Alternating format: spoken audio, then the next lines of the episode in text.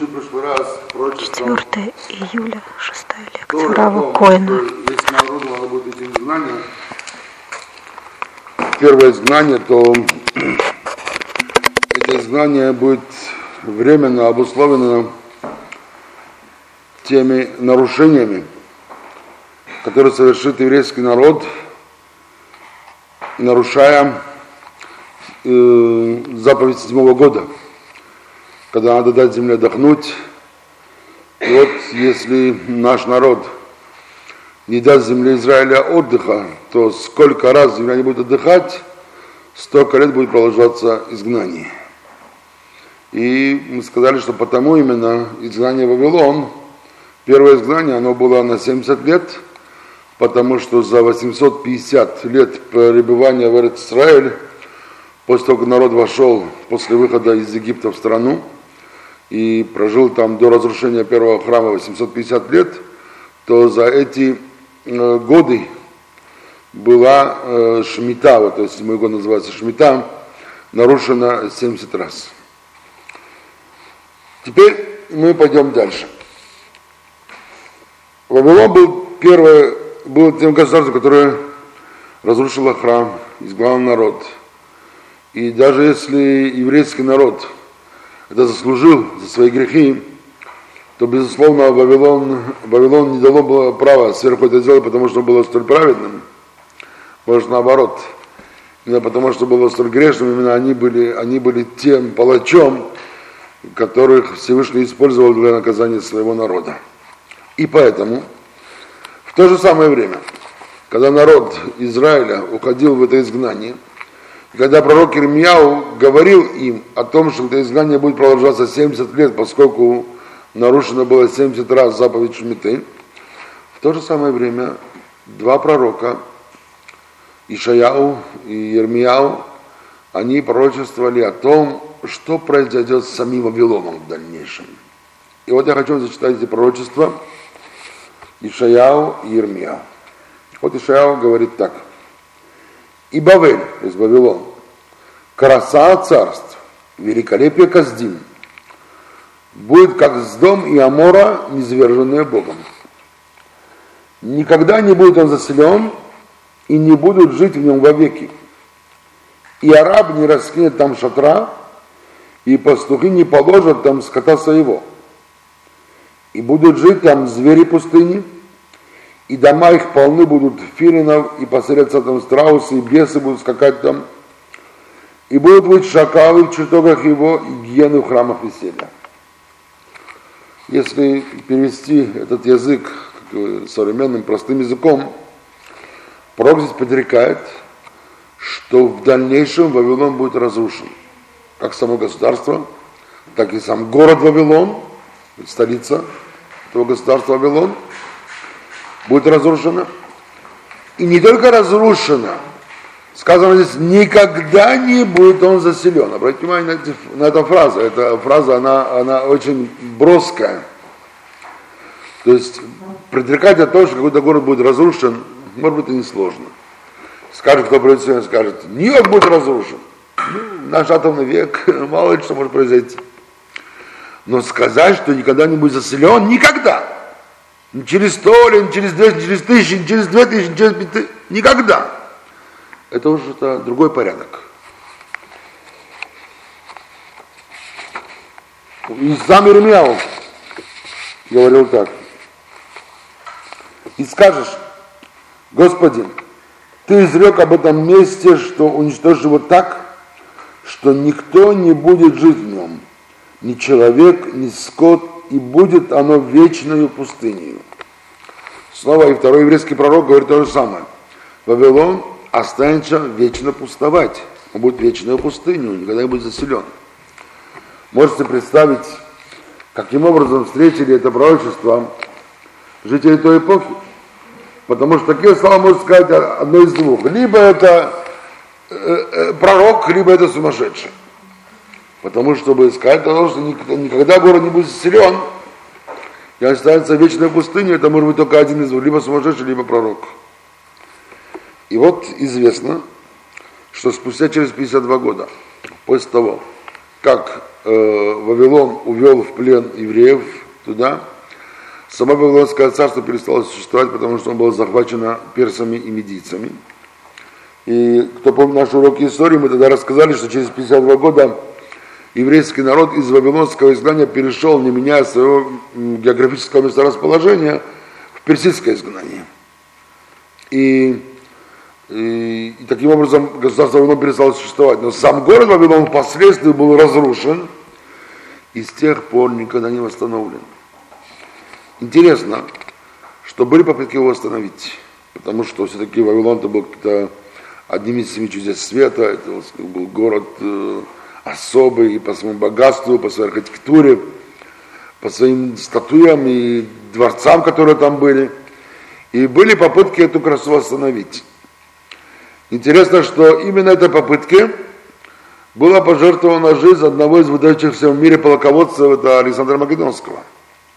Исторически мы знаем, что Александр Македонский начал захваты, выйдя из Греции, из Спарты, и начал, начал захваты из Македонии, начал э, захват Ближнего Востока, он двинулся на сторону Дальнего Востока, дошел до Индии, потом повернул вспять и остановился у города Вавилона. Когда он э, значит, знал эту историю этого города, увидел развалины этого города, это разруха, которая была, была там, то он решил воспользоваться своими императорскими возможностями, мобилизовал 10 тысяч человек на постройку, на, на, на постройку этого города и начало строение этого города. Однако внезапно Македонский заболел и скончался, умер.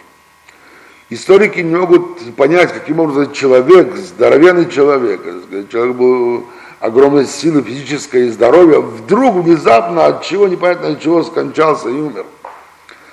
Мы можем найти тому понятное объяснение. Все время, пока он осуществлял пророчество, ему давали это сделать. Как только он решил сделать что-либо такое, что противостояло пророчеству, тут же его убрали со сцены. Вот я хочу зачитать об этом, как у меня здесь зафиксировано.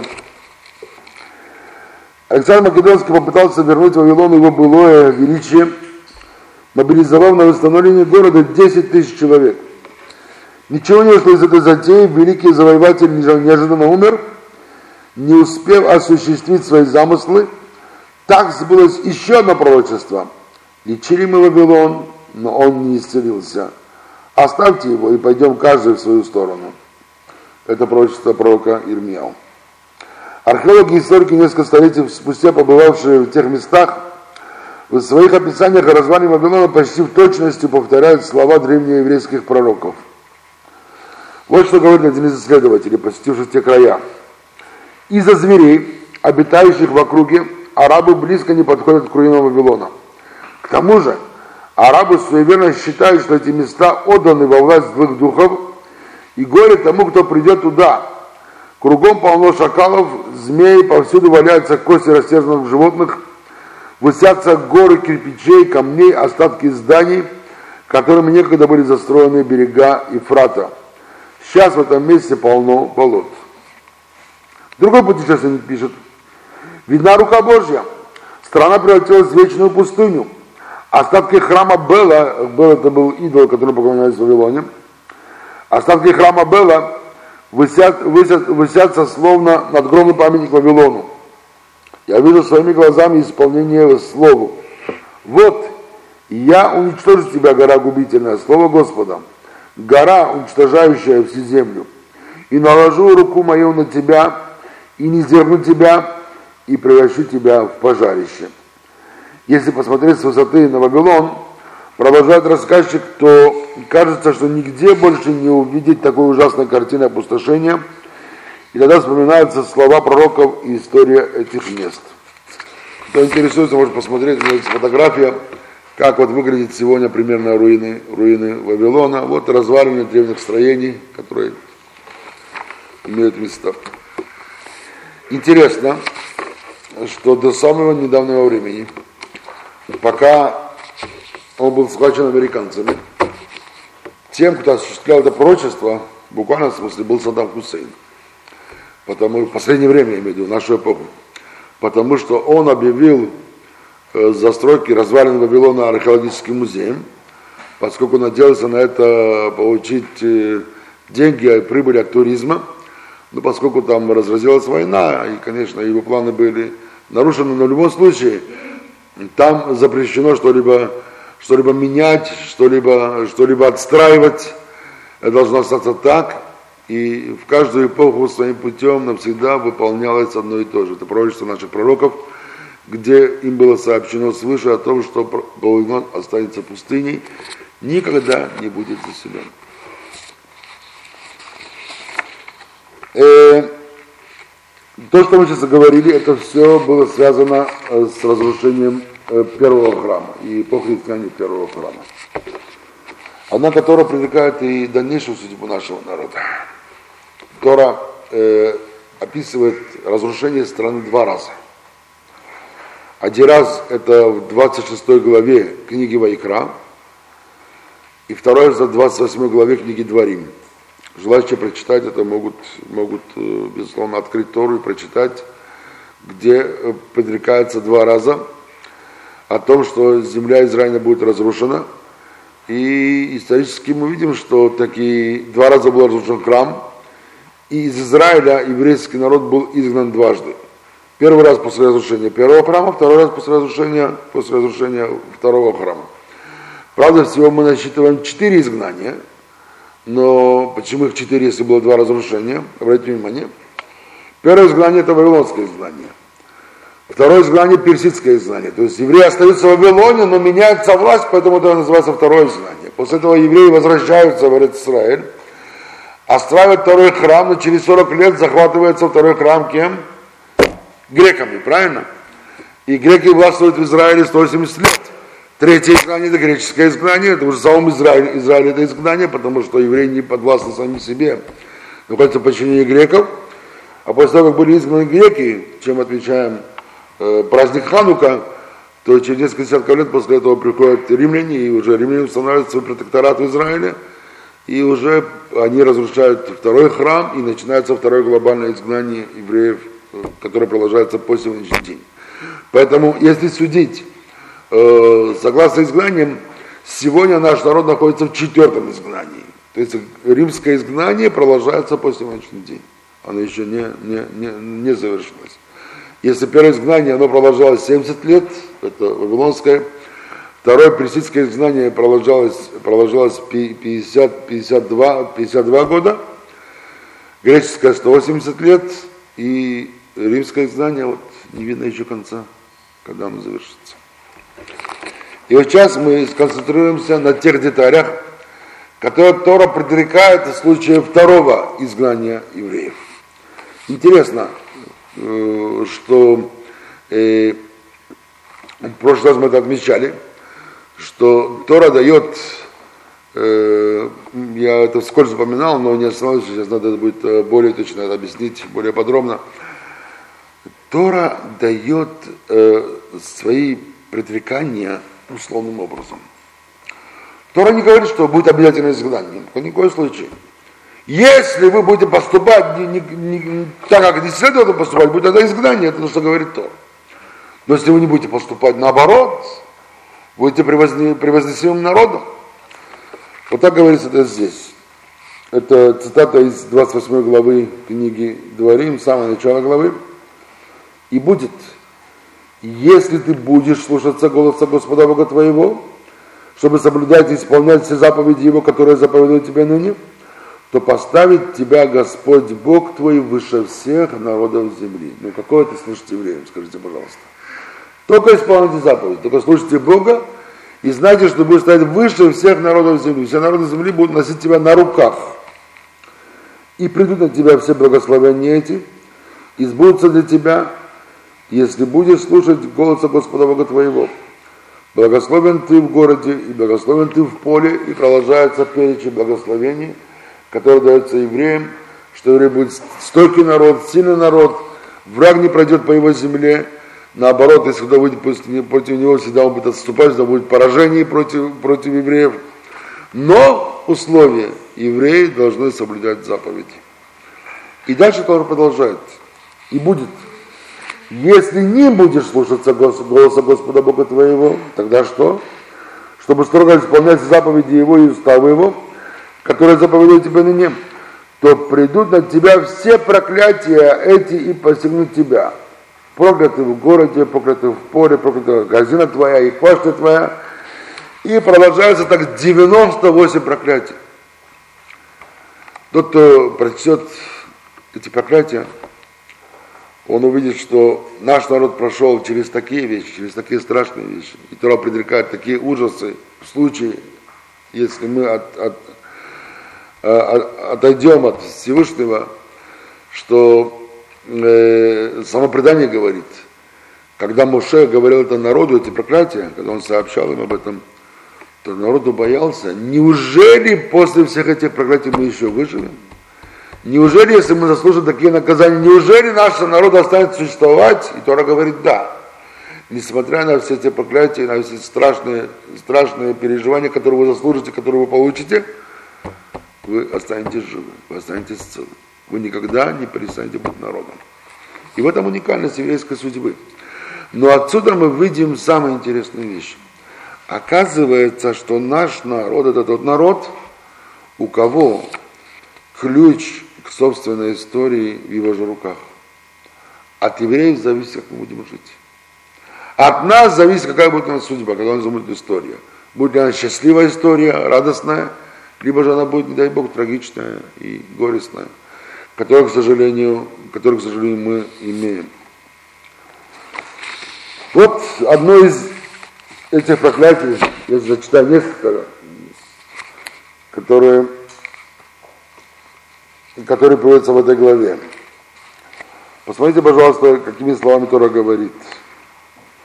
«Поразит тебя Господь сумасшествием и слепотою и оцепенением, и ощупью ходить будешь в полдень, как ходит ощупью слепой во мраке, и не будешь иметь успеха в путях твоих, и будешь ты притеснен и ограблен, и ограблен во все дни, и никто не спасет. С женой обручишься, а другой, а другой будет спать с ней. Дом выстроишь, но не будешь жить в нем. Виноградник насадишь, но не почнешь его. Бык твой зарезан будет перед твоими глазами, и не будешь есть от него. То есть все твои начинания, они будут обречены на неуспех. И твоя личная жизнь, и твой дом, и твой виноградник, и все твои начинания, оно будет обречено на провал, если тебе суждено будет нарушить если ты нарушишь заповеди Бога, и ты заслужишь эти наказания. Тяжело сказать, когда исполнится пророчество, потому что а исполнение этих слов можно описать к любой эпохе, когда наш народ переживал, переживал трагедии. И во времена Второй мировой войны, во времена Хмельницкого, во времена Инквизиции, во времена греческого изгнания, всегда евреи переживали такие страхи, такие, такие, такие страшные вещи, которые приводятся здесь. Но э, тут мы процитируем выдержку из книги известного еврейского историка Иосифа Флавия, который был очевидцем э, еврейского изгнания во времена римлян. Он был очевидцем разрушения э, второго храма и восстания Баркохбы. Э, и его книги древности, иудейская война, это две книги, которые известны, остались в наши дни, есть они в русском переводе, можно их э, приобрести и прочитать. Э, это уникальная сокровищница э, об истории нашего народа. Правда, сам Флавий, эта личность, она непростая личность, очень сложная, потому что Флавий был одним из главарей еврейского восстания против римлян – но во времена осады города Гамова, о котором мы еще будем говорить, и там я подробно опишу особенности этого города и войны, которая была там, э, э, город Гамла был захвачен римлянами, и сам Флавий был захвачен римлянами, поскольку был историком, то Тит, император Тит, он э, приказал Флавию быть официальным историком, описывающим события текущих времен в те времена. И таким образом э, Флавий стал казенным как бы историком, а мы знаем, что такое быть казенным историком. Это означает, что надо поддакивать тому, кто тебе заказывает музыку, и поэтому изучаем мы книги Флавия с некой осторожностью, то есть зная, где он мог, мог написать правду, а где он мог просто построиться под начальство и по требованию власти, которая его заставила описывать события. И ну, это уже для тех, кто более подробно занимается изучением э, трудов Флавия. Но то, что касается вот цитат, которые мы приведем здесь, мы можем на них довольно спокойно положиться. И вот Флавий описывает, э, описывает э, э, алчность и жестокость последнего наместника э, римлян, во время которого началось, евреи начали восстание, потому что уже не могли выдержать жестокость этого наместника. Звали этого наместника Гейсифлор. И вот стата такова. Он, то есть Флор, опустошил, опустошил целые города. Оставалось только, чтобы он объявил, что всякому дозволено грабить людей, если только он сам получит долю в награбленном. Дело дошло до того, что алчность его опустошила многие города, и жители их покидали наследие отцов, ища прибежище в других провинциях. Вот в этих условиях началось восстание, то есть грабеж, то, что у евреев отнимали имущество, отнимали все, что у них было, как Тора описала, это все сбылись уже в те дни, уже в дни, дни римского восстания. И повторились еще не раз в течение нашей истории. Тора в той же самой главе. Она не только говорит общими фразами, что ты будешь наказан, ты будешь там ограблен и так далее. Тора говорит еще также совершенно четкие вещи. Вот одна из, одно из таких предсказаний Торы отведет Господь тебя и царя твоего, которого ты поставишь над собою, к народу, которого не знал ни ты, ни отцы твои. И сказана четкая вещь. Твой царь будет в изгнании. Твой царь будет отведен к народу, которого прежде ты не знал. Это народ Рим. Интересно, что появление Рима на Ближнем Востоке это было неким явлением, потому что до того Рим только орудовал э, в Европе. И сами войска Помпея, который захватил Израиль через Сирию, они были приведены э, в Палестину, в Сирию, в Палестину из Испании. То есть буквально они были как бы на краю света и оттуда пришли сюда. Тогда евреи, они пользовались языками, знали языки народов Востока, но им не было известна латынь, на котором говорили римляне. Потому Тора и, и говорит о том, что ты не будешь знать этого народа, не будешь знать его языка. И как э, мы рассказывали все время на уроках истории, э, кто помнит, каким образом произошел вход римлян в Израиль, были после э, изгнания греков – Э, из Израиля, э, царство взяли в свои руки Хашмонаим. Хотя они не имели на это права. Потому что Хашмонаим были из рода Коэнов, а царство в еврейском народе на какому колену, кто помнит? Иуде. Иуда должен быть царем. И Коэны не имели права взять царство. Но поскольку они снискали большую популярность из-за того, что возглавили восстание и под их, главенством были изгнаны греки, то э, они решились на то, что народу необходимо на царское правление, на царская власть для сплочения народа, и нарушили закон Торы. И стали, стали, они взяли Шимон, это один из сыновей э, э, Йоханана,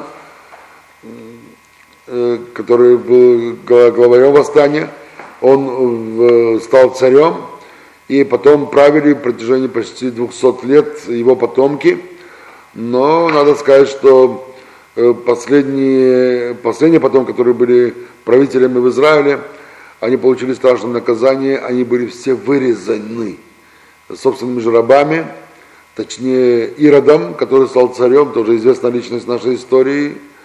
И, и с тех пор известно, что от э, дома Хашмонаим в нашем народе не осталось ни одного человека. И один из комментаторов Рамбан, объясняет, почему так произошло, почему такая страшная вещь произошла с, такими, с этими героями, которые освободили народ от греческого изгнания, спасли весь народ, но все равно в других род был истреблен полностью. Почему? Потому что они нарушили запрет Торы и стали царями, несмотря на то, что не имели на это права. И вот буквально в третьем поколении уже у внука Шимона произошла проблема. Поскольку это были Куаним, они ждали цар, царскую власть, то в нашем народе были как бы две головы, две, две вершины пирамиды. С одной стороны, это административное управление, которое было в руках царя, с другой стороны, духовное управление, которое было в руках Коэн Гадоль, главного священника, главного Коэна. Так всегда это было. Царь был из рода Давида, и Коэн был из рода колена потомки Аарона. Но вот здесь вдруг именно а потомки Аарона оказались еще и царями. И э, первые три поколения э, э, царь Коэн занимал одно, одно и то же должностное лицо. Один и тот же человек был и царем, и главным Коэном. Но вот у э, внука Шимона Яная, который был Коэном и, и, и, и, и царем, у него было два сына. И между этими двумя сынами началась, началась вражда, потому что старший сын хотел быть, как же его отец, и коином, и царем, а младший сын утверждал, что нет, э, пожалуйста, избери ты, будь ты царем, я буду коином, или, или будь ты коином, я буду царем. И как раз это их спор совпал с тем временем, когда Помпей высадил свои войска в Сирию, и для того, чтобы рассудить их, братья пригласили Помпея как арбитра, и Помпей поступил согласно римскому праву, Э, когда обычно к, к, к римскому императору приходили судить, кто прав, то он обоих обвинял, а, а, обоих истого объявлял э, э, виновными и забирал все их имущество. Также поступил Помпей. Два брата вы спорите, вы спрашиваете, кто прав, чтобы я между вами рассудил, пожалуйста, он вошел не тебе, не тебе, а мне. Таким образом установил римский протекторат. Вот снова флаг описывает следующее. Братья, которые были э, в этой тяжбе, это был старший Гиркан и младший Аристабул. Помпей, пишет Флавий, оставил их под управлением Сквара, то есть оставшуюся часть народа, и предоставил его в распоряжение два региона. Сам же он поспешил в Рим через Киликию и взял с собой своих пленных Аристабула и его семью. То есть, вот, пожалуйста, человек, который был царем, взял на царский трон, он был оставлен и был он уведен в плен, был уведен э, в Кирикию, в Европу. Рамбан в этом месте э, обращает наше внимание на следующую фразу. Вот я читаю снова цитату Тора. «Отведет Господь тебя и царя твоего, которого ты поставишь над собою, к народу, которого не знал ни ты, ни отцы твои». То есть Кирикию не знали евреи, Кирикию, с Кирикией не было общения евреев в то время. И вот слова «Отведет Господь тебя и царя твоего, которого ты поставишь над собой». Что такое поставишь над собой? В Торе нет лишних слов. Царя твоего. Даже было достаточно должно быть. Правильно? Почему это Тора многословно ты поставишь над собой? Посмотрите, как это объясняет Рамбан.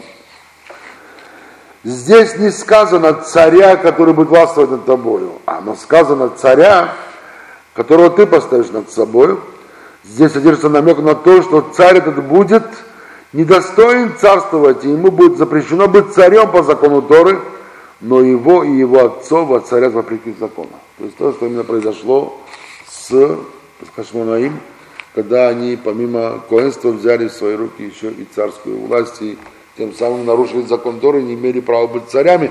А народ выразил согласие, народ поставил своими царями. Это то, что сказано здесь, которого ты поставишь над собой. То есть Тора э, в этих фразах, которые иногда могут показаться общими, на самом деле Тора указывает на целый ряд нюансов и тонкостей, которые потом э, в точности сбываются. Судьба евреев в изгнании, судьба евреев, когда они уведены в, в изгнании, это страшная судьба. И появляется явление, которое станет уникальным во всем мире, о котором будет еще много-много людей говорить и обсуждать, искать его корни и причины. Это явление антисемитизма. Где Тора предсказывает антисемитизм? Как Тора предсказывает антисемитизм? Вот послушайте фразу, которую Тора говорит. Одна маленькая фраза, но как много в ней заключено. И станешь ужасом, притчей и посмешищем среди всех народов, которым отведет тебя Господь. Как вам нравится такая фраза? Снова, 28 глава книги Дворим, 37 стих. И станешь ужасом, то есть ты будешь ужасом, тебя будут ужасаться, страшиться, бояться, презирать. Ты будешь ужасом, притчей. А ты будешь сочинять всякие небылицы, всякие притчи, посмеющие, всякие анекдоты, высмеивать тебя, издеваться над тобой, где только возможно, как только возможно. Я думаю, что каждый еврей в той или иной степени испытывал на себе исполнение этой фразы. Я лично испытал это, когда мне было 12 лет. Тогда у меня еще не было даже сознания еврейского. Я только знал, что еврейский мальчик. Но именно э, я не, не понимал, что э, какой-то имеет смысл, и что-то означает, и что-то я не похож на других. Тогда еще я этого не осознавал. Но я лежал в больнице, мне, у меня был ревматизм как-то, и, и лежал в больнице, и со мной рядом лежал, лежал э, грузинский ребенок, и было лет 5-6, ну, малыш. И как-то я помню, утром просыпаюсь, и рядом с ним сидит его мама, и пытается накормить ребенка кашей, а ребенок не хочет есть кашу. Мама пытается его убедить, и так это, это полезно для тебя, это хорошо, ты будешь здоров, ты будешь таким. Ребенок не хочет есть кашу. Начинает мама его запугивать.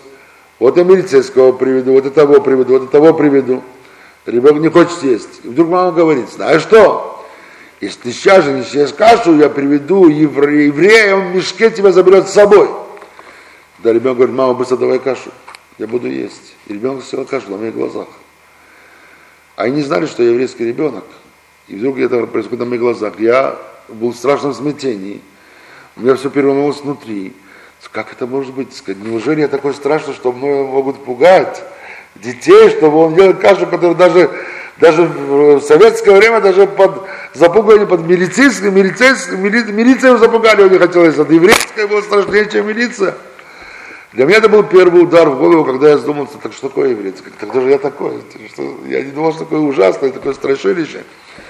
Можете представить, когда я первый раз прочитал эту фразу, и станешь ужасом, притчей посмешищем, э, какое это имело на меня влияние, насколько мне это открыло глаза, и насколько это просветило мой ум, что оказывается это моя судьба, это судьба всего моего народа.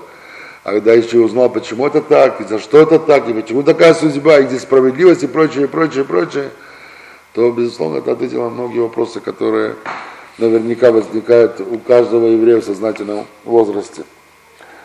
Самоеврей антисемитизм, оно поразительно своей противоречивостью. Потому что, когда обычно евреи сидят и где-то в салоне беседе обсуждают явление антисемитизм, пытаясь найти его причины, как, как обычно они не могут прийти к чему-то одинаковому выводу, к какому-то одному выводу. Почему есть антисемитизм? Вот в чем причина антисемитизма?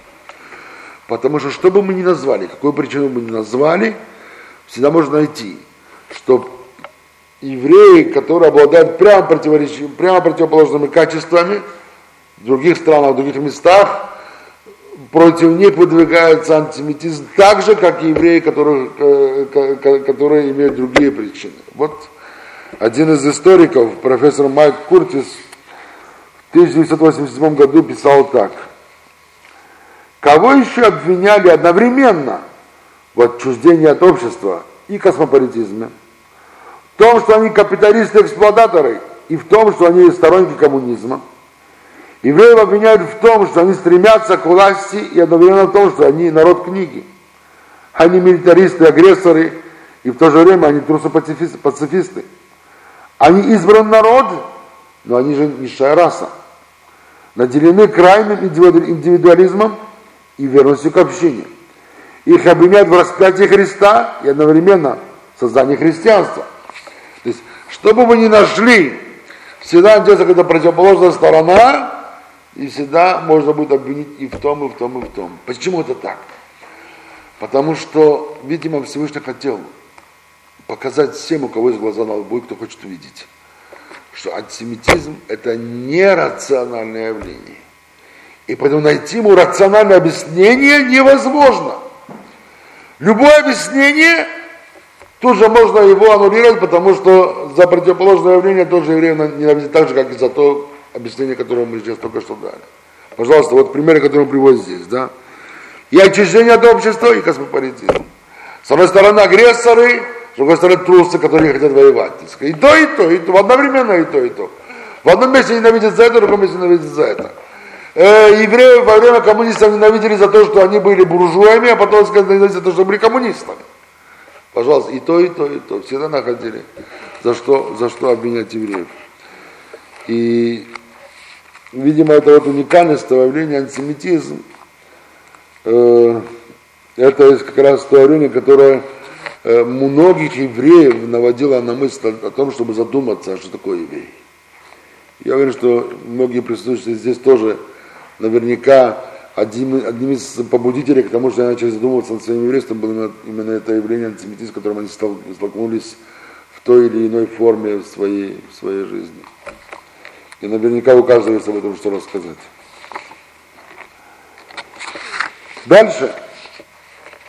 Антисемитизм как явление началось еще в древние времена, но сейчас мы укажем еще несколько нюансов, которые Тора приводит в той же самой пресловутой 28 главе, связанной с римским изгнанием.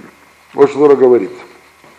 Пришелец, который в среде твоей, возвысится над тобою выше и выше, а ты опускаться будешь ниже и ниже. Он сужать будет тебя, а ты сужать его не будешь. Он будет головою, ты будешь хвостом. Наверняка эти слова больше всего можно соотнести к Ироду. Ирод, который был пришельцем, Ирод, который был, как известно, эдомитянином.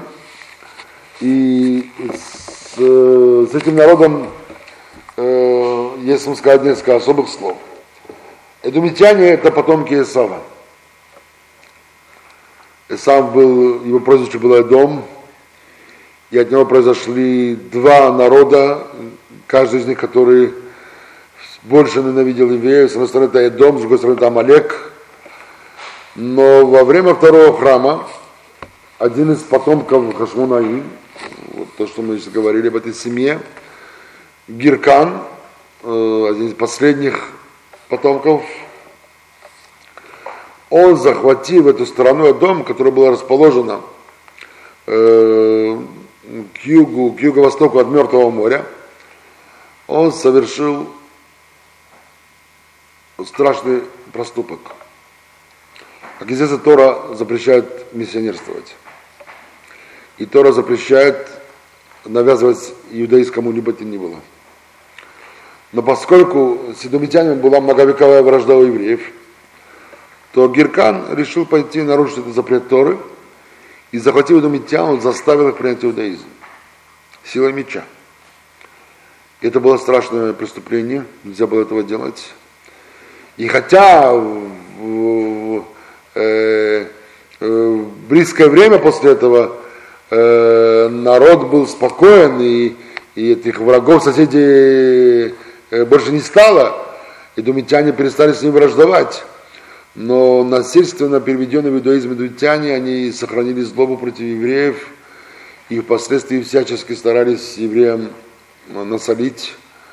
И вот, пожалуйста, сам Ирод, который был рабом, и тоже был насильственно э, переведен в еврейство идумитянином, и он свою ненависть выразил тем, что он вырезал своих господ, вырезал все семя, семью царей, и сам провозгласил себя царем, захватил власть в свои руки. И, пожалуйста, то, что говорит Тора, пришелец будет все выше и выше, а ты будешь опускаться ниже и ниже. И власть, которую Ирод учинил, террор, который он учинил против евреев – он набирал всячески евреев, терроризировал, уничтожал цари еврейские города, убивал людей, потому что он боялся потерять свою власть. И вот, пожалуйста, это еще одно, одно из пророческих Торы, которое осуществилось. На прошлом занятии я сказал, что в начале, в первых беседах мы разберем пророчества, которые уже исполнились в древние времена, и постепенно-постепенно будем приближаться все ближе к нашему времени. Пока мы еще находимся в древние времена. Подымет Господь на тебя народ издалека, от края земли, как орел налетит народ, языка которого ты не поймешь. Народ наглый, который не уважит старца и юношу не пощадит. Этот народ сравнивается с орлом. Как известно, символ римлян был орел. Флавий пишет это. Поскольку орел царь всех птиц и наиболее отважный из них, то они, то есть римляне, видят в нем символ империи и предвестник их победы над врагом. Пока Римская империя, она была единая империя, то орел имел одну голову. Когда Римская империя стала объединять две части, восточную и римскую, когда восточная, восточную и западную, когда восточная была в Средней Азии, а западная была в Риме, то и орел у них стал двуглавым орлом.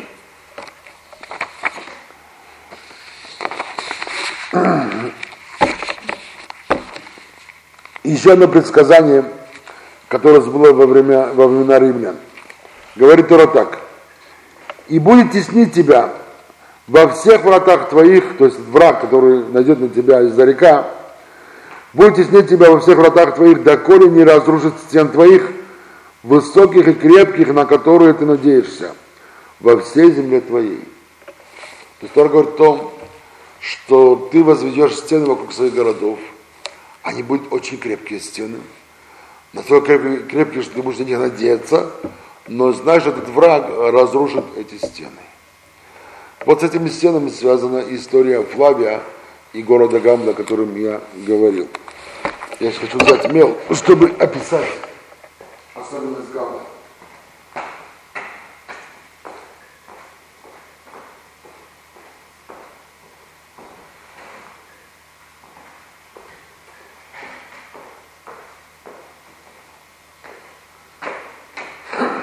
Гамла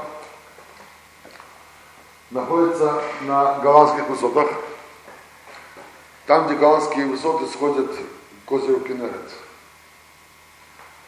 И особенность этого города заключается в том, что если вот вокруг здесь, скажем, вот я беру в разрез горы голландские, да, то идет здесь вот ущелье,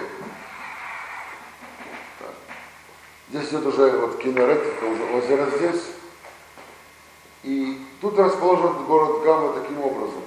Есть утес, который находится на равнине.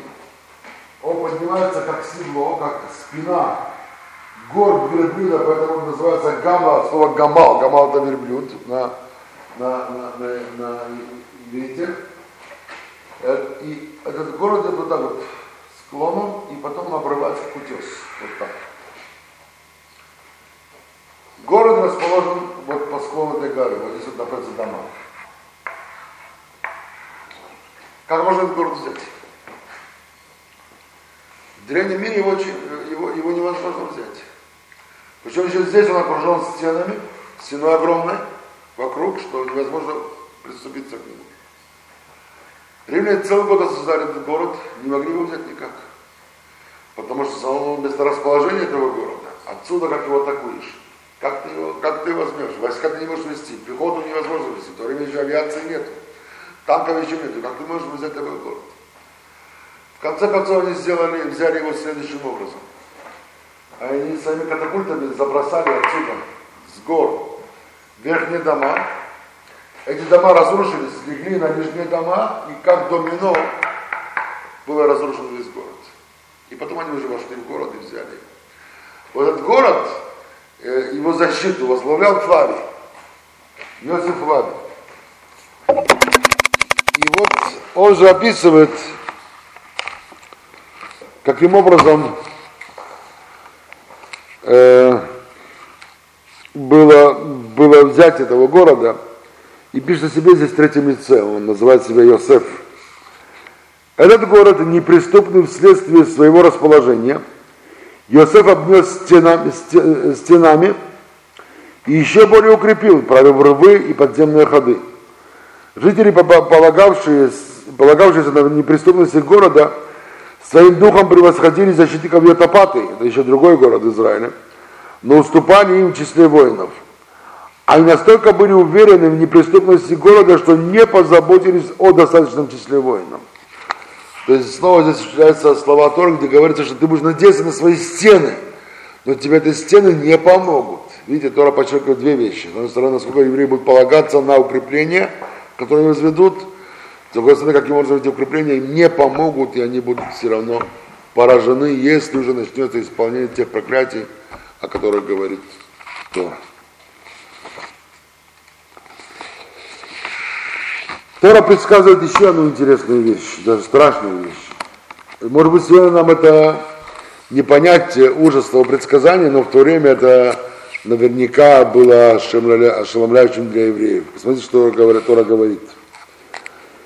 То есть то, когда рассказывает о том, что вот этот враг придет и будет захватить тебя, убьет твоего царя, и разрушит твои стены, укрепления и прочее, Тора там же говорит, в этой же 28 главе, еще такую фразу. «И возвратит тебя Господь в Египет на кораблях тем путем, о котором я сказал тебе, ты более не увидишь его, и будете продаваться там врагам вашим в рабы и в рабыни, но не будет покупателя». То есть для еврея вернуться в Египет это была страшная вещь. Это некое унижение, это некое возвращение назад. Египетское рабство в нашем сознании сидит как, э, как какой-то период чего-то страшного, темного, из которого мы вышли э, на свободу и получили Тору. И вдруг Тора говорит, ты вернешься в Египет как раб. Можете представить, что это было для еврейского сознания, когда, когда они это пережили сами. И вот сам Флавий описывает – про Тита, когда он уже разрушил храм, он отобрал наиболее высоких и красивых из них для триумфального шествия, то есть в Рим. Остальных, всех тех, кто был старше 17 лет, Тит отослал на работы в Египет. Другой историк в книге Дорот Решоним пишет так. Неисчислимое количество пленных было продано сначала на ежегодном рынке около Хеврона – где жил Авраам, за каждого раба платили цену древнего дневного корма лошади. Послушайте, какой, какая цена рабу. Сколько, сколько лошадь может за день? Ну, там, там, 2 кило сена, 5 кило, 10 кило сена. Вот это стоил человек. Пленные, которых не удалось продать там, были привезены в Газу на рынок, впоследствии названный рынком Адриана. Те же, что не удалось продать и там, погрузили на корабли и доставили в Египет. Многие умерли в дороге от голода или в кораблекрушения. То есть снова исполняется еще одно предсказание Торы о том, что ты будешь увезен в Египет и будешь там продаваться в рабы. Тут даже Тора отвечает, что будешь увезен на кораблях в Египет. То есть даже не сухопутным путем, а на кораблях. То есть Тора указывает целые нюансы. Снова, друзья, может быть, для нас сегодня это еще не, уже не актуальность, когда было в древности, но мне важно показать, пока мы дойдем до актуальных э, на, нам пророчеств, мне важно показать, что уже в древности эти пророчества сбывались. Так же, как тогда, и так же, как и сегодня. Сколько у нас времени? Уже семь, да? Окей. Тогда сегодня остановимся на этом. И во вторник продолжаем. Хорошо? Пожалуйста. Это была вторая лекция для продвинутых.